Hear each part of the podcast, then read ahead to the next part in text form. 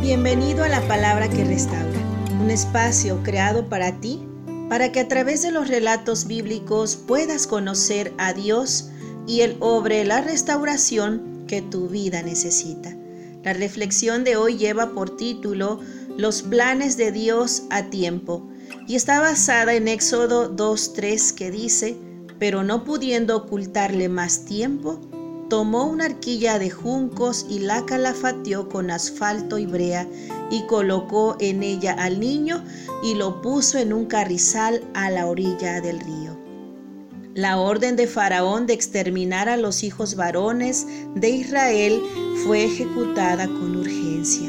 Los agentes malignos se habían posesionado de él y de sus servidores, quitando todo sentimiento de piedad, consideración y respeto por la vida de sus semejantes.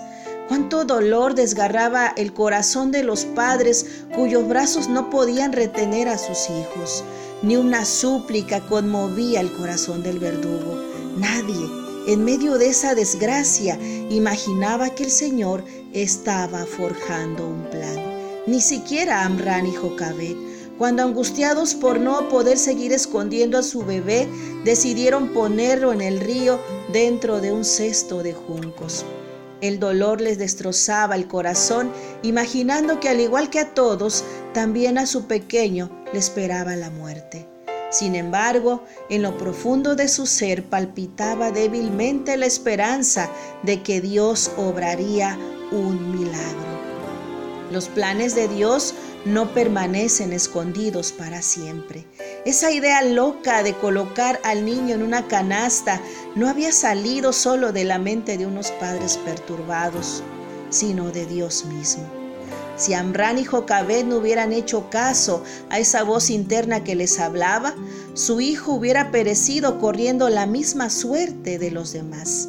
Fue necesario que ejercieran fe seguridad en que Dios preservaría la vida de su bebé, lo que era imposible en aquel momento. Tal vez su fe no alcanzó a ver el futuro, pero los ayudó a actuar en ese momento, cuando parecía que todo estaba perdido. Y ahí escondidos, vieron cómo la corriente arrastraba esa canasta. ¿Hacia dónde lo llevaría el Señor? ¿Compensaría la fe de aquellos padres que decidieron poner su última esperanza en Él? Querido amigo que me escuchas, los planes de Dios para tu vida no deben seguir permaneciendo en el silencio. Muchas veces nosotros limitamos o aplazamos los planes del Señor por la falta de disposición y sobre todo por falta de fe. Ejercer fe implica creer en lo increíble. La fe se convierte en los ojos que logran visualizar más allá de nuestra percepción común. La fe es nuestra arquilla de juncos que nos preserva la vida. La fe es nuestra esperanza en la imposibilidad. La fe se convierte en las manos para llevar a cabo los designios que el Señor ha dispuesto para rescatarnos de las redes del enemigo. No pienses que todo está perdido. Aunque el enemigo hasta este momento se haya mostrado fuerte, Dios es más poderoso. Cuando al parecer guarda silencio ante tus súplicas es porque está esperando el momento para entrar en acción y ese momento lo marcas tú. Tu fe es el punto de partida para la intervención del poder divino. Es la señal que le das a Dios para salir a la batalla y pelear por ti. No esperes más. Dale la oportunidad de actuar y tus ojos podrán ver sus maravillas.